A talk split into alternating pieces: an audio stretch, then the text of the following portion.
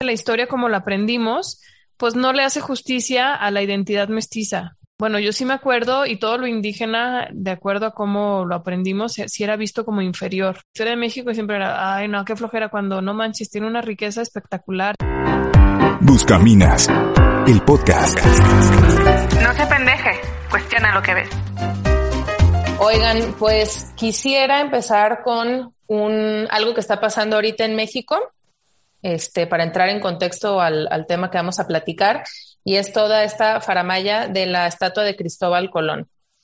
Para quienes no sepan, en el Paseo de la Reforma de la Ciudad de México, que es una de las avenidas más emblemáticas del país, hasta hace un año estaba un monumento a, Cristóbal Colón y que llegó hace, híjole, casi 150 años desde París. Eh, entonces, bueno, ahí estaba. Y el año pasado se retiró para, para restaurar esta estatua pero hace unas semanas la jefa de gobierno de la Ciudad de México, Claudia Sheinbaum, anunció pues que se va a sustituir por la escultura, eh, esta escultura se va a sustituir por el monumento a la mujer indígena. Entonces, bueno, esto abre muchísimo, muchísimo tema, muchísimas preguntas y, y, pues claro, el contexto social y cultural del país, pues claro que ha cambiado muchísimo desde la llegada de ese estatua de Colón por eso es importante abrir espacio para otras voces, ¿no? Como en este caso el de las mujeres indígenas. Pero esto no lo podemos analizar como un hecho aislado, porque todo esto se da en un contexto de, batalla cultural que viene impulsado desde la presidencia.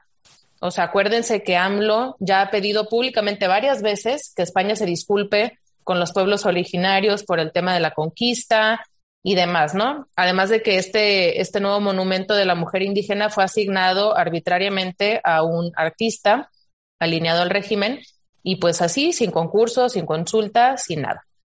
Pero bueno, sobre todo la gran pregunta y lo que vamos a estar tratando aquí alrededor de, de este tema de la reivindicación histórica es cómo podemos abrir nuevas posibilidades más creativas de, de relacionarnos con el pasado que no fomenten la polarización o el resentimiento. Y para esto invitamos el día de hoy a Andrea a platicar con nosotras, que además de ser gran amiga, es este, profesora de historia.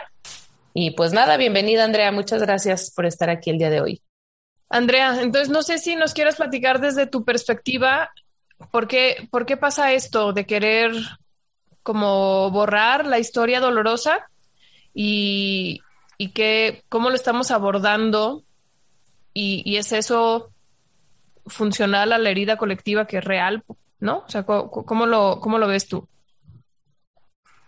Este, pues mira, justamente ahorita que, Natalia comentaba de lo del monumento de Colón y todo este rollo, eh, hay Beatriz Gutiérrez Müller, la esposa del presidente, dijo que, hay que hacer un esfuerzo en descolonizar la historia.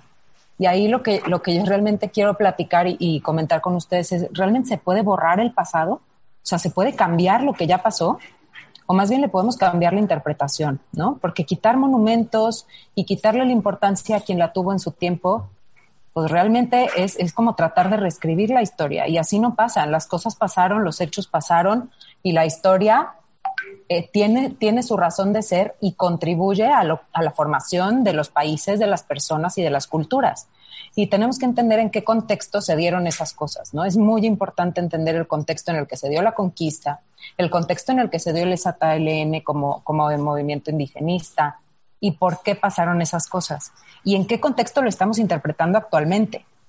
actualmente lo estamos interpretando en un contexto pues, anticolonialista, en un contexto en el que se están dando movimientos de reivindicación antiesclavistas.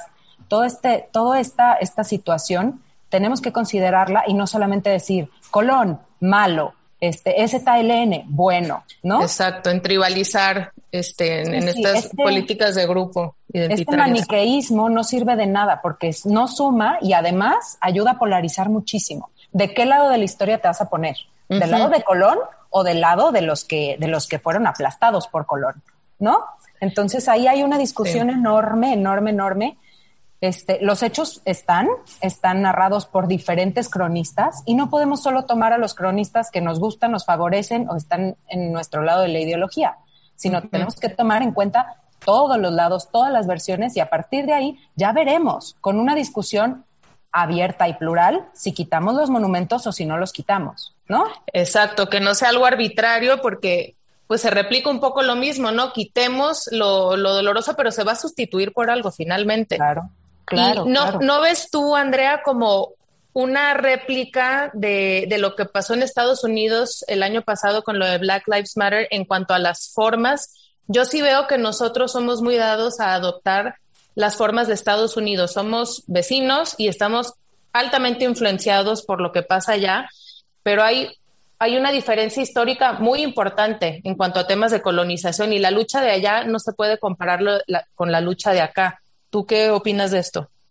Sí, totalmente de acuerdo. Mira, lo que pasa es que este, lo que pasó en la colonización aquí y en Estados Unidos es totalmente diferente. Las heridas que tienen allá son totalmente diferentes que las heridas que tenemos acá. ¿Por qué? Porque allá el proceso fue muy diferente. Allá fue un proceso de colonización y aquí fue un proceso de conquista que incluyó un, una parte crucial que no estamos tomando en cuenta, que es el mestizaje. Uh -huh. okay? No quiero dar una clase de historia ahorita porque muchos ya conocen como los hechos, pues. Pero ¿qué Pero diferencia hay eh, entre Uy, colonización y conquista? Totalmente abismal. O sea, lo que pasó fue, aquí hay, hay varias diferencias. Quiero empezar por la primera. La primera es el tiempo. O sea, los españoles salieron casi dos siglos antes que los ingleses, en el siglo XV. Uh -huh. ¿Qué pasó? España venía de 700 años de reconquista de su territorio y vieron este proceso de conquista de, de, las, de las nuevas tierras casi, casi como una extensión de su reconquista de España, ¿me entiendes? O sea, para uh -huh. ellos es parte del mismo proceso. Y además ellos ya venían en un proceso de maduración, en un proceso de unificación de España. Pues España eran varios reinos. Vamos viendo que se juntan justo en el proceso en el que el mismo año descubren las nuevas tierras, como quien dice. Y eso por reconquista, por reconquista te refieres a, a, la invasión que habían tenido por parte de los moros. Sí, claro. O sea, okay. fue un proceso de 700 años en el que lo español se fundió con lo moro. Ya. Y además, previo a eso, habían tenido un proceso de conquista romano. Entonces, como quien dice, ellos habían sido los conquistados durante mucho tiempo. ¿Me entiendes? Sí. Entonces, ellos vivieron durante ese proceso de conquista romana, en los que eran un reino de Roma, un reino del uh -huh. imperio, vivieron un tipo de conquista que les quiero explicar, porque esto es súper importante. Replicaron el modelo romano. ¿Qué hacía Roma cuando llegaba a un lugar? Número uno, no destruía la cultura que encontraba ahí. Ok. Número dos, no aniquilaba a las personas que encontraba ahí.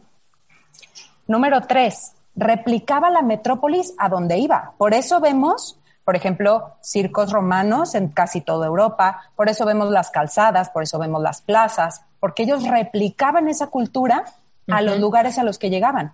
Entonces, Pero fusionándose, fusionándose.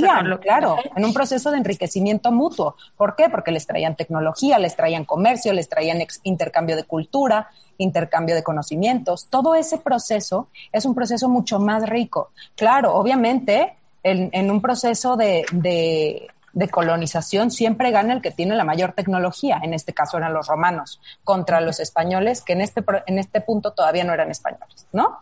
Pero bueno, no me quiero enfocar tanto en eso, sino en, en, el proceso de integración que ellos sufrieron durante este proceso de colonización, de conquista romana, ¿no? -huh. Eventualmente cae el imperio romano y luego se ven conquistados por los moros. Con los moros pasa un proceso este, de mestizaje, sin embargo, ahí sí tuvieron que reconquistar ellos porque la cultura era abismalmente diferente.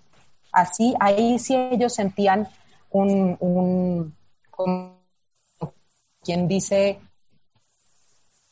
sí se fusionaron, por ejemplo, vemos Andalucía, Granada, todo eso, ahí se dio un proceso de mestizaje y de fusión cultural, pero eventualmente para ellos la religión fue tan importante que decidieron empezar a expulsar a los musulmanes del territorio español. Lo que pasa es que quedó un último enclave al norte de España, que, que como quien dice, este, todavía rescataba esta cultura de la hispanidad y poco a poco fue para abajo el proceso de reconquista, con grandes héroes que todos conocemos como el Cid y Don Pelayo y varios así, que durante muchos, muchos años lucharon por expulsar a los moros que eventualmente salieron de España, ¿no? Pero uh -huh. no es casualidad que al mismo tiempo que salieran de España los moros, se unifique España con los reyes católicos, como quien dice, empiezan a ser un reino unido, un Estado-nación moderno, que no habían sido antes. Antes eran casi, casi reinos feudales. Entonces empieza la, como quien dice, la modernización de España, la apertura de España, Y poco a poco, este, esto favorece, por ejemplo, que la reina financie las expediciones de Cristóbal Colón. ¿Por qué? Porque ya estaban en un punto de más modernidad. Y es aquí donde quiero empezar a hablar un poco sobre el proceso de hispanidad y de la leyenda negra. Tampoco no me quiero expandir mucho. Mira, lo que pasó principalmente en España fue, descubrimos nuevas tierras, tratamos de convertirlas, de modernizarlas, obviamente de, ganar más adeptos, porque eran muy, de ganar más adeptos a la fe católica, porque era de sus principales motores, y, pero replicar el modelo de España, tan así que nos llevábamos Nueva España, ¿no? O sea, así, muy claro. Lo que pasó en, en, en Inglaterra, cuando salen ellos, es totalmente diferente ya traían un motivo totalmente comercial. ¿Y qué pasó? ¿Quién salió de España? Salieron conquistadores, hombres, solos, ¿no? ¿Quién sale de Inglaterra? ¿Quién sale de Gran Bretaña? Familias completas. Ok. qué pasa? Llegan familias completas sin intención de mezclarse. Ya. Porque ellos se creían puros, se creían los únicos salvados, porque tenían una religión protestante que les decía que ellos eran los únicos que traían el mensaje, ¿no? Entonces, poco a poco, además de su intención comercial y de sus pocas, sus pocas ganas de mezclarse, empiezan a formar sus colonias. En las colonias jamás admitieron, jamás, ni un gramo de cultura indígena, nada. Sí. Nada. Hasta el grado que tenemos el mito este de que les mandaban cobijas con viruela, ¿no? No manches. Cobijas con viruela a las poblaciones indígenas. para exterminarlas, claro. Para exterminarlas. Entonces tenemos que, por ellos, su principal motivo era un motivo comercial, aniquilar a las poblaciones que había ahí. Porque ni siquiera reconocían el alma en las personas, ¿no? Fue algo que yo también este, leí, como los españoles, obviamente no son ningunos santos y, y sí hubo como claroscuros, pero ellos reconocían el alma y la humanidad en el indígena. Y, por eso se dio el mestizaje, porque de cierta forma se veían como pares, si no, pues no, no hubiera existido esta mezcla de, de ¿cómo se llama? El mestizaje, pues como tal. En cambio, los indígenas, los eh, ingleses ni siquiera reconocían que en el pueblo originario existían personas con un alma, no, no les veían valor en lo individual. Totalmente, los veían como salvajes, totalmente sin esperanza de salvación. Y eso fue el gran motor de los españoles aquí. Las grandes misiones que se iban a caminar y caminar durante meses y años para establecer misiones era no para, para, sacar provecho económico, sino para la salvación de los indígenas que se iban encontrando, la conversión. Entonces aquí encontramos que los españoles tenían cuatro motores principales, esto sí lo quiero destacar. Uno, claro que querían poder, claro que como cualquier nación querían nuevos territorios, querían más poder, querían riquezas, sí, no vamos a negar, oro, plata, lo que se pudieran encontrar tenían mucha curiosidad por el descubrimiento, tenían curiosidad intelectual, tanto así que tenemos muchas, muchas, muchas narraciones que le mandaban a la reina Isabel, mandándole todo lo que aprendían de botánica, de, bueno, de muchas cosas. Súper. Y, aquí además eh, se me hace interesante como destacar la figura poderosísima de, de Isabel de Castilla, porque o sea, es, es una, una, una, gran mujer que dio identidad a toda una región y, rara vez se, se, muestra en la historia. Esto se me hace curioso, pues que, que, no, que no haya sido como eh, una figura tan importante, ni como aprendimos la historia, ni ahora que se está queriendo reescribir, como que nadie le está reivindicando. Es, que, es que tiene ahí el, el, gran problema de tener el apellido de Isabel la Católica. ¿no? Como que últimamente esos, esas cosas no, nunca pintan, pero realmente mucha gente la pone como la mujer más importante de la historia. Así, a ese grado. Uno, reunificó España, sacó a los moros, salvó la, este, muchas cosas de la cultura occidental. Este, este simplemente es financiar estos viajes de expedición, cambiaron la historia. Pues importante en la historia, pero de acuerdo a la visión de quién, ¿no? Porque todo eso que acabas de nombrar para otros es como porque habría de celebrarse alguien que expulsó al extranjero, alguien que conquistó nuevas tierras. Pero luego si lo volteamos y vemos acá y decimos, nosotros también expulsamos al extranjero, ¿no? Sí, sí, sí. Es que yo creo que, que, es un tema, no, no, no hablando de justificación, no, justificando los abusos, pero es que así se ha escrito la historia de la humanidad. Claro. Con base... Decía, Alfonso Reyes que, que, se podría prescindir de, algunas culturas europeas. O sea, que podríamos prescindir de los, las aportaciones de Bélgica, por ejemplo, pero que jamás podríamos prescindir de las aportaciones de España a la, a la historia, de lo hispano, de lo que eso ha cambiado la historia, porque ha cambiado totalmente, radicalmente la historia. Sí, sí, sí. Y aquí vuelvo a, a donde empezabas, como la historia marca los personajes importantes. Sin embargo, sí creo que es importante dialogar con la historia porque evidentemente se escribe desde la perspectiva de alguien, ¿no? Y como decías, pues es importante como buscar las fuentes distintas. Entonces, ¿cuál fue? O sea, siento yo de pronto que acceder a la historia objetiva es muy difícil porque quienes tenían voz para narrarla eran unos y quienes decidieron plasmarla en los libros eran otros que tenían claramente la plasman de acuerdo a lo que quieren que se escuche. No sé si me doy a entender. No, totalmente. Y, y, y pienso también que la historia como la aprendimos, pues no le hace justicia a la identidad mestiza también. Sí, Para sí. nada. Porque, bueno, yo sí me acuerdo y todo lo indígena, de acuerdo a cómo lo aprendimos, sí era visto como inferior Sí. de algún modo, ¿no? O sea, la, la historia de México siempre era, ay, no, qué flojera cuando no manches, tiene una riqueza espectacular, tiene mitos, leyendas, este, descubrimientos, cosmovisión, o sea, es impactante la riqueza que hay prehispánica. Y, Totalmente. y pienso que ni siquiera nos la creíamos, ¿no? De que éramos, éramos un pueblo muy chido. Entonces, estaba leyendo, no, no leyendo, escuchando un podcast, sobre todo sobre esto, se llamaba El arte de, de recordar. Y, y hablaba justo de los monumentos y, el rol que tienen en, esta, en este recordar. Y decían las personas que hablaban ahí, artistas, mujeres, pues que ellas estaban a favor de tirar los monumentos. Mujeres eh, inglesas eran, ¿no? Importante porque justo lo que acabamos de decir, de cómo se percibe esta historia desde un plano muy diferente. O sea, ellas hablaban de la esclavitud, o sea, todavía en los 60 había segregación, ¿no? Es muy reciente, pero es muy Sí. distinto a cómo lo vivimos aquí, que no significa que no haya marginación, pero partimos de dos realidades muy diferentes. Entonces, pienso que los monumentos en algún punto a lo mejor hay unos que ya no hacen justicia al, al futuro que queremos hacer, pero, pero tiene que ser una labor educativa, ¿no crees, Andrea? O sea, como, a ver, vamos a pararnos aquí enfrente del, del, de, del- de este monumento. ¿Quién era este cuate? ¿Por qué le, por qué le rendimos este culto? ¿Fue nomás porque trajo mucho dinero a la región o porque hizo algo relevante a nivel humano, ¿no? Y, y, y que sea, pues, no sé, o sea, la misma evolución natural de la cultura la que decía que, que, que- qué monumentos se quedan y cuáles se van, pero no un movimiento de imposición ideológica. Eso es con lo que yo no estoy de acuerdo. Y No, luego, claro, los movimientos de imposición ideológica luego se vuelven y se convierten en lo que tanto critican, ¿no? Que se vuelven intolerantes, se vuelven, este, pues sí, nadie más puede tener la razón más que ellos. Entonces, claro, yo siento que tiene que ser un proceso deliberativo, un proceso bien estudiado y sobre todo, este, no de turbas, ¿no? No de la furia, no de que no nazca de este ansia revanchista, sino de entender quién fue esa persona, por qué en, en su momento le pusieron esa, ese monumento y quiénes somos ahora.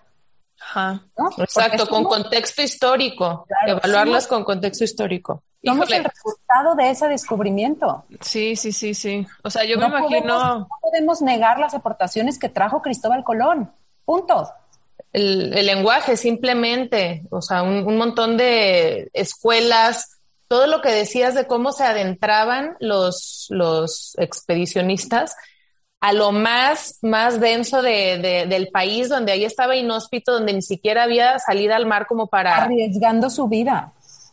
Y eso pues no, no se cuenta, es, es como decías al inicio, es de qué lado quieres estar y te cuentan eh, pues esta caricatura de Colón y los conquistadores y, o esta otra caricatura de los indígenas, como que no hemos conciliado las dos, ambas figuras en algo un poco más objetivo que lo que se nos ha enseñado, porque lo, lo que se pretende ahorita pues es imponer la cultura prehispánica, pero pues estamos cayendo un poco en lo mismo. Fíjense, leía, leía yo hace rato una entrevista con Federico Navarrete, que es un historiador de la UNAM, que él está a favor de estas reivindicaciones y de tirar monumentos y demás. Pero me llamó la atención algo muy particular que dijo. Donde él acepta que el sustituir a Colón por una mujer indígena tiene mucho que ver con el movimiento feminista. Entonces aquí a mí me, vuela la cabeza porque esto significa muchísimo. No es lo mismo, como decíamos, hablar de reivindicación indígena que de indigenismo. El indigenismo es esta corriente que está justamente alineada al feminismo, trae carga ideológica y trae toda esta narrativa de tirar al patriarcado más que de integrar a ambas visiones. Entonces, si, si el indigenismo que está alineado al feminismo busca destruir los arquetipos, los arquetipos, perdón, del patriarcado, pues los va a sustituir por otros, no, no son espacios que se van a quedar vacíos. Entonces, por un lado, Cristóbal representa muchas cosas, ¿no? Representa de entrada al, cristianismo, a Dios Padre, si tú quieres, que fue traído desde España. Entonces, se va a sustituir por algo más, probablemente por la Pachamama, este, o por alguna otra de otra deidad eh, prehispánica, ¿no? La figura paterna probablemente la van a querer sustituir por el Estado. O sea, significa mucho a lo que voy es no analicemos las cosas como hechos aislados. No sé qué opinen ustedes. Lo que pasa es que mucho de esto también nace de la negación de lo propio. Yo creo que varias veces han hablado de Octavio Paz y de, y de sus libros y de sus estudios sobre, sobre la cultura mexicana. Y dice que, que, mucho el problema de México es, es, no reconocer que Cortés fue su padre, ¿no? Y no reconocer que muchas de esas raíces que traemos y esas, esa cultura que tenemos viene de pues, de, la, de la hispanidad. Simplemente hablar de ese término ahorita resulta totalmente... Problemático. o sea, pero políticamente lo más incorrecto. Y la hispanidad como tal no tiene absolutamente nada de discriminatorio como ellos te lo quieren hacer ver, ¿no? O sea, la hispanidad no es en contra de ninguna raza, en contra de ninguna persona que no esté en una, en una localización geográfica. La hispanidad son todas esas personas que venimos de lo hispano, que hablamos español, para empezar, que es nuestra gran unidad, y que gracias a eso desarrollamos la cultura junto con la indígena, como decía Daniela, sin despreciar la cosmovisión tan increíble que teníamos, la, la, cultura tan impresionante que había en estos lugares. Y entonces tenemos que integrar esta hispanidad junto con, las culturas prehispánicas, porque lo que pasa ahorita es que estamos absorbiendo todos los movimientos internacionales como propios. Sí. Como propios, como si esta reivindicación en contra de Cristóbal Colón fuera propia. ¿Y qué pasa? Esto viene mucho desde fuera, porque como no queremos aceptar esta raíz de hispanidad y esta raíz de mestizaje, empezamos a absorber las cosas que vienen de fuera. ¿Qué viene de fuera ahorita? El movimiento feminista, el movimiento indigenista. ¿De dónde viene todo este movimiento? De la globalización. La globalización totalmente está guiada por la cultura americana. Y entonces tenemos que entender la hispanidad y el mestizaje como lo nuestro y lo que viene de fuera, porque muchas veces es difícil distinguirlo, claro. El concepto de lo propio y solo lo entendemos cuando vemos hacia afuera. ¿no?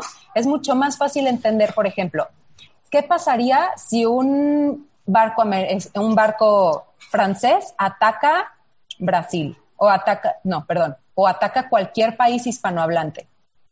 Todos brincamos, ¿por qué? Porque sentimos este sentimiento mutuo de hermandad. Claro. Que todos somos Hispanoamérica, todos somos Latinoamérica. Y si lo negamos, si negamos esas raíces, es como cuando tú tienes un conflicto con tu familia, ¿no? O sea, poco a poco todos vamos madurando. Y ves que tu papá tiene cosas buenas y tu mamá tiene cosas buenas. Pero luego vas creciendo y te das cuenta que tienen muchas cosas terribles, ¿no? terribles. Y te revelas. En la adolescencia te revelas. Yo así veo los procesos de independencia, ¿no? Un proceso de, oye, a ver, ni soy totalmente indígena, ni soy totalmente español, ¿no? ¿Quién soy yo? Un proceso de discernimiento propio. Y lo que pasa es que cuando llega alguna influencia externa y te dice, no, tu papá fue terrible, terrible, terrible, terrible, terrible, entonces ganas otra figura paterna. Y esa otra figura paterna es lo que siento que ha sido ahorita, en, durante el proceso de globalización, el, la cultura americana con nosotros. En algún punto fue Inglaterra. Inglaterra fue la que metió mucha cuña para crear toda esta leyenda de que los españoles este, obscurantistas, los españoles abusivos, los sí, a ver, sí hubo abusos, pero no ni cerca de lo que hubo en, en Inglaterra, en las colonias americanas, ni cerca. Qué importante esto que dices. Y, y es que fíjate, ¿qué pasa? Esta parte, esta pregunta de quién soy, nosotros la hacemos constantemente a la gente porque actualmente, híjole, qué difícil es definirnos más allá de una idea con la que nos identificamos, de una hiperfragmentación. Ahorita nos definimos en función de, un montón de cosas que muchas veces vienen dictadas de afuera, como tú dices. Entonces, alguien sin raíces, alguien desarraigado, alguien que odia su pasado, de cierta forma, pues se odia también a sí mismo o, está en conflicto consigo mismo para ser más, eh, más y es fácilmente manipulable. Totalmente. Fíjense, yo aquí les quiero contar una historia. A ver. yo, yo me clavo mucho como en desde la educación. Bueno, yo siempre he creído que la educación es, es, es la clave para cambiar todo. y, y desde ahí he trabajado, pues. Entonces, la historia viene de una experiencia que tuve trabajando en una escuela que se llama La Barranca. Y ahí para mí fue como muy esclarecedor cómo yo no había sido educada en el mestizaje y yo en mi posición de privilegio, pues a mí eso no me trajo muchas consecuencias a mi vida, realmente, ¿no? Bueno, salvo que me fui dando cuenta conforme fui creciendo de cómo tenía ciertos prejuicios hacia, hacia los demás, ¿no? Que no venían de, de donde yo, o que no se venían, o no, que no se veían como yo. Pero del mismo modo, seguramente, este, los otros que están en posición menos privilegiada tampoco están educados en el mestizaje. Entonces se van creando como, como estos núcleos de resentimiento y de desconfianza, ¿no? Entonces, creo que ese es, ese es mucho el problema. Y este tema de la reivindicación colonial o de la conquista no lo va a cambiar. Y lo que necesitamos es, un, es una transformación, no es cambiar de bando, es realmente, como lo han estado hablando, abrazar nuestra identidad mestiza. Y esto yo lo vi en la barranca muy cañón, o sea, como los niños de, de situación muy vulnerable todo el sistema educativo está basado en el mestizaje, en esa abrazar la, la, belleza mexica en sus poesías y en su sabiduría y en su flor y canto, y cómo dan el brinco de eso hacia, hacia el cristianismo. Entonces, cómo ambas culturas, por ejemplo, tienen cimentada su, su espiritualidad en la palabra de manera distinta los, los nahuas en la palabra hablada con belleza y con verdad, que es, que es la poesía, el floricanto, y, y, y los cristianos en la palabra que da vida, pues que es Jesucristo, la palabra hecha vida, ¿no? Y, y, entonces, y también estuve estudiando un poquito como la, hay un libro muy bueno que se lo recomiendo que se llama La, la visión de los vencidos, de Miguel de León Portilla, que es como el historiador eh, y, y, pues no sé, como especialista en la cultura mexica y náhuatl, ¿no? Y entonces él plantea, hace como una recopilación de los códices, porque los indígenas también narraron la conquista desde su perspectiva, ¿no? y, y, y, ellos solos abrazaron el cristianismo, o sea, te platica la historia de cómo llegan a... a ay, joder, es que soy re mala con los nombres, pero antes de llegar con Moctezuma, llegan con otro. A ver si tú te acuerdas, Andrea.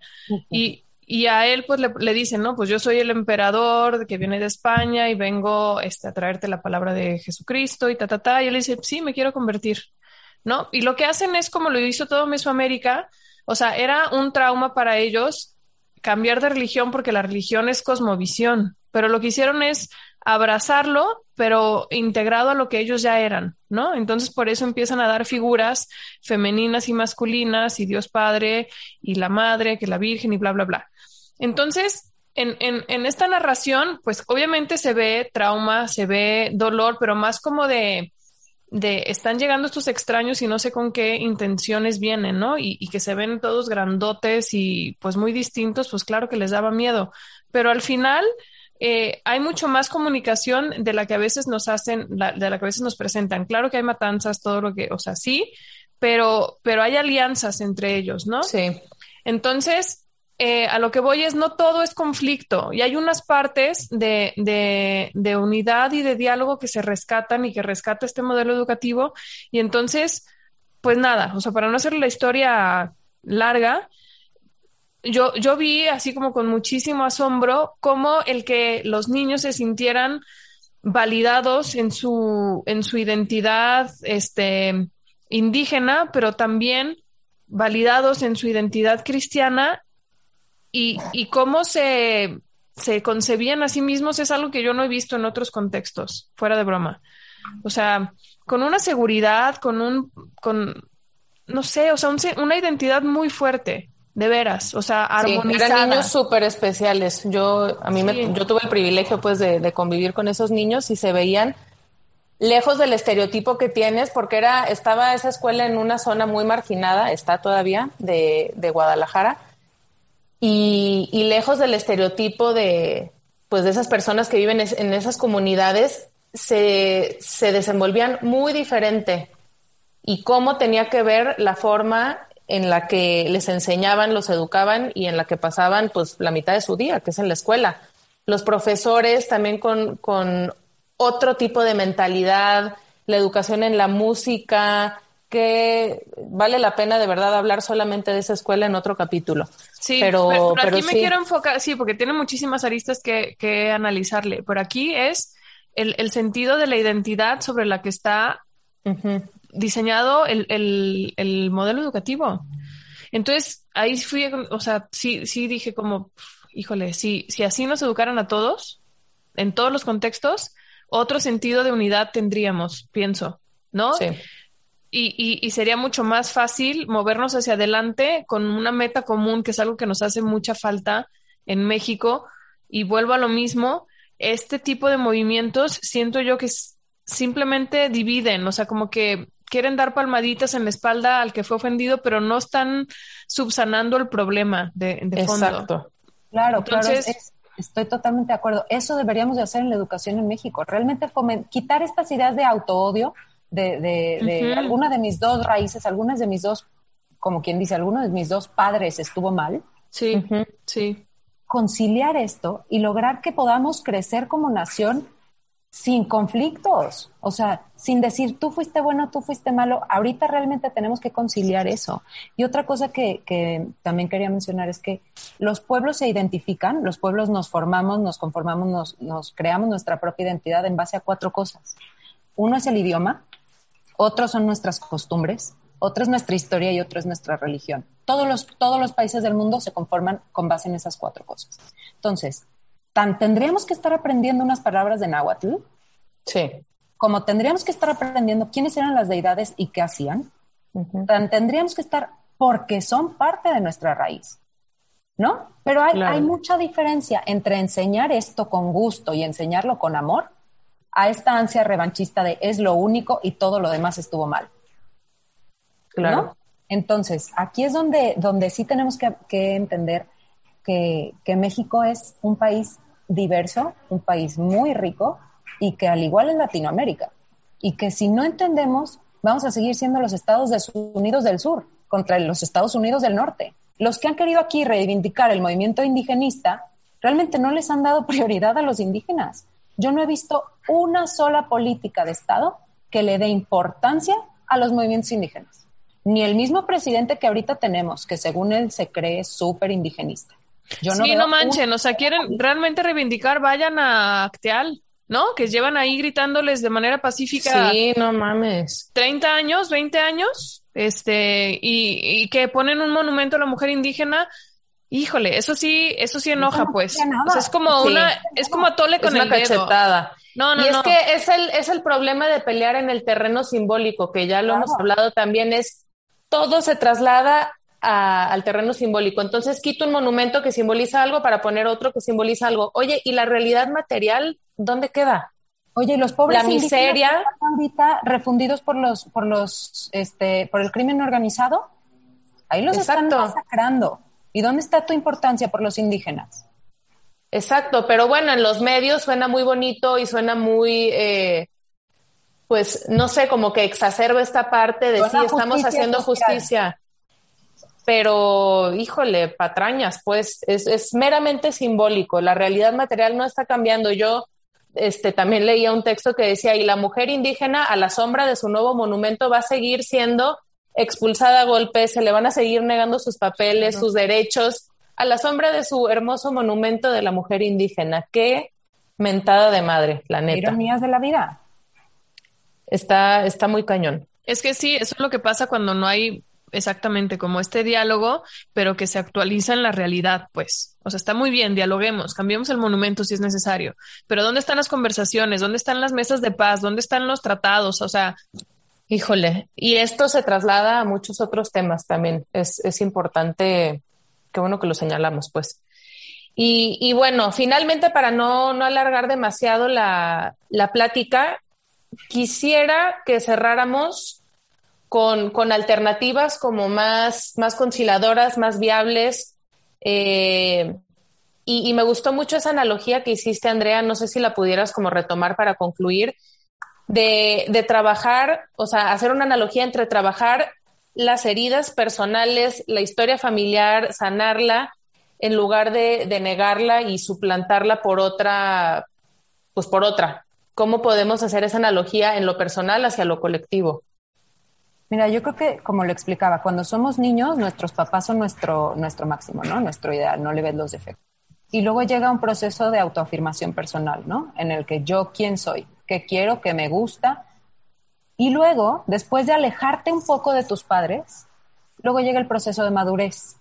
Un proceso de madurez en el que vuelves y ves, gracias, te agradezco mucho por estas cosas buenas que me diste y te agradezco por estas cosas malas porque me han hecho entender qué es lo que no quiero ser, ¿no? Ese es el proceso en el que todavía no siento que hemos llegado. Entonces, tenemos que agradecer a lo indígena, tenemos que agradecerles profundamente todo, todo, todo que lo que somos es mucho gracias a ellos. Y también tenemos que agradecerle a lo español, porque todo este de pidan disculpas es, es avivar al fuego, es echarle más leña. Y uh -huh. realmente no, tenemos que entender que todo eso pasó en un contexto específico, en una época específica y por razones específicas. ¿Para qué nos sirve ahorita echarle leña al fuego? Para nada. No nos va a ayudar a nuestro proceso de madurez. Tenemos que llegar a este proceso de aceptar, Gracias España porque nos trajiste una lengua que nos permitió comunicarnos con el resto del mundo. Gracias uh -huh. porque nos trajiste el comercio. Gracias porque nos trajiste muchas otras cosas. No aceptamos muchos de tus abusos, no, no nos gustaron. Pero entonces eso me permite a mí saber, entonces yo no quiero hacer lo mismo con mis indígenas. Uh -huh. ¿Qué estoy haciendo mal? Si no me estoy claro. convirtiendo en lo mismo que tanto peleé. Llevarlo a la reflexión y, y para esto creo que es importante eh, conocer como tanto la versión oficial como la, la indígena, ¿no? También, y, y, no romantizar también los pueblos indígenas como una, una comuna hippie hermosa donde todo era paz y armonía, pues claro que no. Llevar como que a su justa medida y equilibrio las dos realidades, este, entendiéndolas y, y haciendo una nueva síntesis. Yo así lo, lo, yo lo entendería. Lo, lo, entiendo un poco mejor. Es Estados Unidos, ¿por qué sigue sin tener conflictos con, con con Inglaterra, ¿no? Porque ellos y Canadá y al mismo tiempo Australia, porque ellos siguieron formando parte de una Commonwealth, o sea, como quien dice de tu familia extendida, mm. ¿no? Ellos siguieron con su identificación por el idioma, por sus costumbres, por su idioma y por su religión. No te digo que nosotros vayamos a formar una Commonwealth en la hispanidad, ¿no? Pero vamos entendiendo que sí formamos parte de una familia extendida y sí. no lo vayamos negando. Sí. Me encanta. Este, y por último, Daniela, ¿cómo ya nos diste un ejemplo de cómo integrar ambas identidades eh, con tu ejemplo de, de, trabajando ahí en la escuela de la Barranca? Pero ¿qué, otros, ¿qué otras medidas como muy concretas se pudieran tomar en el espacio público, en la política, en la representación mediática, que finalmente todo eso conforma nuestro imaginario y la cultura? A mí pues me... cosas positivas que hemos visto. Eh, no, no sé si ya lo había dicho en, en, otro podcast, pero, o sea, son muy poquitas, pero, pero ya empieza a haber como personas en la farándula que vienen de contextos indígenas que se me hace increíble. Pues la primera y más sonada, Yalitza Aparicio, uh -huh. y hay otra modelo talla, o sea, de primer nivel, Bowie, etcétera. No me acuerdo cómo se llama, pero lo sigo en Instagram. También oaxaqueña, padrísimo, pues, o sea, se me hace muy bonito también que empecemos a construir nuestra, híjole, un poco como, como el rock and roll, ¿no? Que pues, o sea, es innegable la influencia que tenemos de otros, de otros lugares, pero, pero tamizados y pasados por el filtro de nuestra identidad uh -huh. regional, ¿no? Entonces, ¿cómo se expresa la moda aquí? O sea, hay marcas de moda, Carla Fernández, que hace unas cosas espectaculares también, este, de mano de, de la tradición indígena. O sea, creo que empieza a haber una conciencia de muchos que, de, de abrazar esto, Y hay unos que también hay que checar, ¿no? Porque es nada más un poco como lavado ahí de, de identidad y comercio justo y eh, consume local. Y les, les pagan lo mismo. la misma fregadera, ¿no? Pero, pero hay un, terreno ahí caminado que yo creo que se puede seguir expandiendo en cosas muy interesantes y como todo, yo pienso la educación y el arte tienen un papel crucial para, pues sí, para definir el futuro de, de nuestros pueblos, pues. Entonces, ahí es donde, pues yo me, me enfocaría. Yo creo que el espacio público, las unidades deportivas sí pueden hacer un poco ese papel. Aquí donde yo vivo, que es, un pueblo. Eh, me encanta porque en la unidad deportiva ves justo eso, es un espacio donde pueden convivir todas las personas, cosa que difícilmente se da en las ciudades, porque pues ahí sí estamos como mucho más eh, aislados cada uno de nuestras realidades. Entonces valdría la pena también pues ver cómo, cómo el espacio público pudiera servir como de plataforma para identificarnos en el otro y crear y conocer nuevas realidades. Sí, totalmente. O sea, el problema en México es que los espacios que deberían de ser públicos no lo son realmente porque están segmentados en clase. Que yo también añadiría un poco integrar a, a las culturas indígenas a la vida pública, pero desde educación, este, mismas políticas que se hacen, las hacen gente que no conoce la situación real de los indígenas. Sí. Entonces, hay que utilizar las cosas que ya tenemos. Pues sí, esto abre como otras preguntas, pero qué distinto es, es tener una conversación que busque integrar a una que busque nada más sustituir. Y pues bueno, con esto cerramos. Muchas gracias a todos los que nos escuchan. Si les gustó este capítulo, por favor, compártanlo con alguien. Eh, síganos en nuestras redes sociales y pues ya está. No se apendeje, cuestiona lo que ves.